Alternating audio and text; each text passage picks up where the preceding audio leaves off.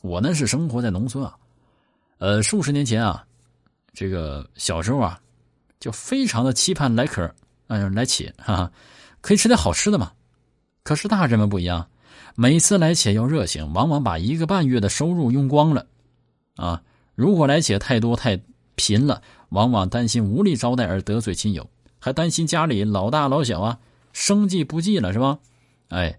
家中客不断，杯中酒常有啊。那是达官贵族、特有钱的富人才有的能耐，而一般的小康之家，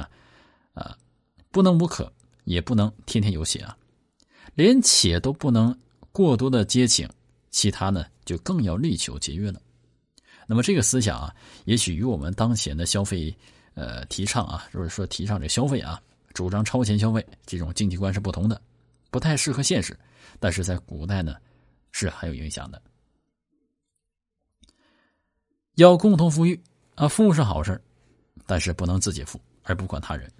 更不能把自己的富建在祸害亲邻和他人基础上。小旭卦九五说呢：“有福鸾如富以其邻。”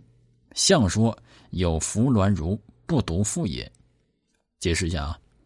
用诚信建立与他人间的紧密关系啊，自富的同时呢，就是自己富的同时呢，也要使邻近的。啊，都充实富有，几千年前的人啊，能说出这一见解，多么超前有远见啊！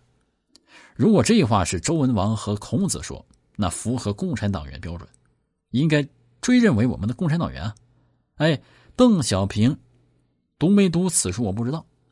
而他的让一部分人先富起来，然后走共同富裕之路的改革思想，与文王孔子思想如出一辙呀！可见这一思想是不朽的思想。富人作为人群中的精英，自己富了呢，也应该是邻居富，这样才能够受到人的尊重。而邻居富了，你的财富才更有保障。可惜的是，很多富人不懂得此理。